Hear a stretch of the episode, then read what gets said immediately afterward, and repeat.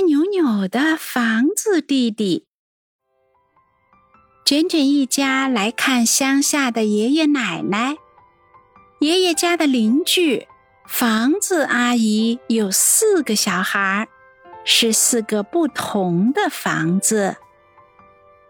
房子阿姨辛苦的把孩子们养大了。老大有着高高的个子，老二长得方方正正，老三圆圆的很可爱，只有最小的房子弟弟长得歪歪扭扭的，经常被邻居们笑话。农田里有很多植物们还没有家，他们在找房子住。高高的老大房子住进了长长的豌豆一家，豌豆一家有着长长的藤蔓，住在大房子里刚刚好。方方正正的老二房子住进了南瓜一家，南瓜一家个子不高，住在老二房子里正合适。圆圆的老三房子呢？住进了番茄一家，番茄一家很开心，以后小番茄就能在圆圆的房子里滚来滚去了。只有歪歪扭扭的小房子弟弟还没人要住，小房子弟弟也有点难过。我真的很差吗？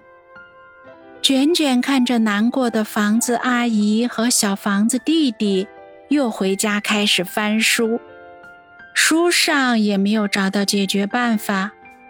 抬头看到软软在家里墙上的涂鸦，卷卷有了灵感。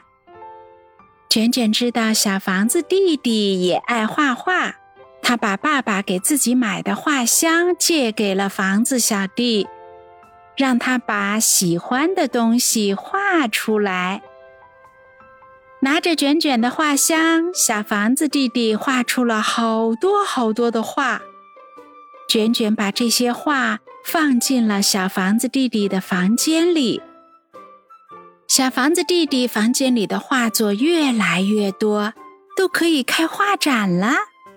卷卷把小房子弟弟画画的过程。和满房子的画发到了网上。哇，真好看！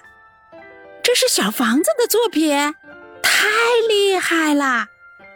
大家都被这些美丽的画所打动。小房子弟弟火了，很多人看到之后觉得小房子弟弟很艺术，大家专门跑到村里来。问小房子弟弟可不可以收留他们住一晚？越来越多的人想住在小房子里，小房子弟弟成了民宿房，每天都有人来住。村子里的人都开始羡慕小房子弟弟了，房子阿姨也很开心，在小房子弟弟的带动下。整个村子变成了旅游区，又出现了很多民宿房。